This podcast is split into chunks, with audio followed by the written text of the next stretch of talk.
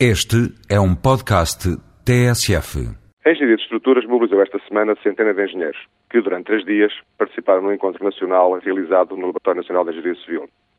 A análise de estruturas, o seu dimensionamento, a execução em obra e a verificação do comportamento ao longo da vida das construções são matérias de maior interesse para os engenheiros, mas também para todas as pessoas que as utilizam. São as estruturas que garantem a resistência das construções para suportarem o seu peso próprio, as cargas dos utilizadores, as ações do vento e da neve e dos próprios sismos. Desde a Antiguidade até a Idade Média, a arquitetura das grandes obras foi marcada pela forma das estruturas. O modo como os materiais naturais eram utilizados para garantirem a segurança permitiu construções notáveis em que os elementos estruturais são a imagem da obra, a sua arquitetura.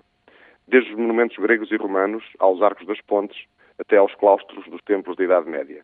Os engenheiros dessa época eram também arquitetos. Com o desenvolvimento do cálculo de estruturas metálicas e mais tarde com o aparecimento do betão, as estruturas começaram a ser escondidas nas construções.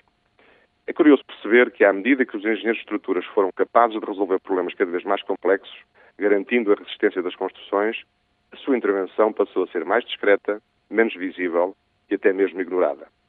Algumas construções, como são o caso das pontes e das barragens, ainda mantêm visível a estrutura e a arquitetura dessas obras. As pontes ainda se continua a designar por obras de arte, pois é de uma arte que se trata, em que a imagem da forma tem uma razão de ser, a segurança, e não apenas um cenário agradável à vista. Apesar do avanço científico e tecnológico das estruturas, apesar de atualmente não serem percebidas na maioria das construções, é desejável que a sociedade perceba que é da competência dos engenheiros de estruturas e dos que garantem o cumprimento dos projetos e a construção que depende a vida de milhões de pessoas. Somente quando há um sismo que provoca milhares de mortos é que nos lembramos da importância das estruturas para logo nos esquecermos nos dias seguintes. Os engenheiros de estruturas nunca reclamaram o direito à sua intervenção em projetos que são claramente de interesse público, mas isso não significa que esteja assegurada a sua intervenção na elaboração desses projetos, nem que as obras sejam fiscalizadas e dirigidas por engenheiros.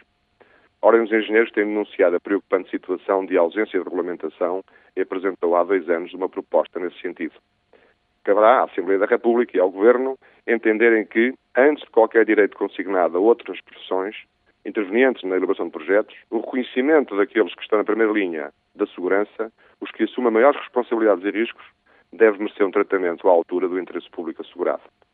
Se não for garantida a segurança das construções, tudo mais é secundário face às vidas humanas que podem estar em causa.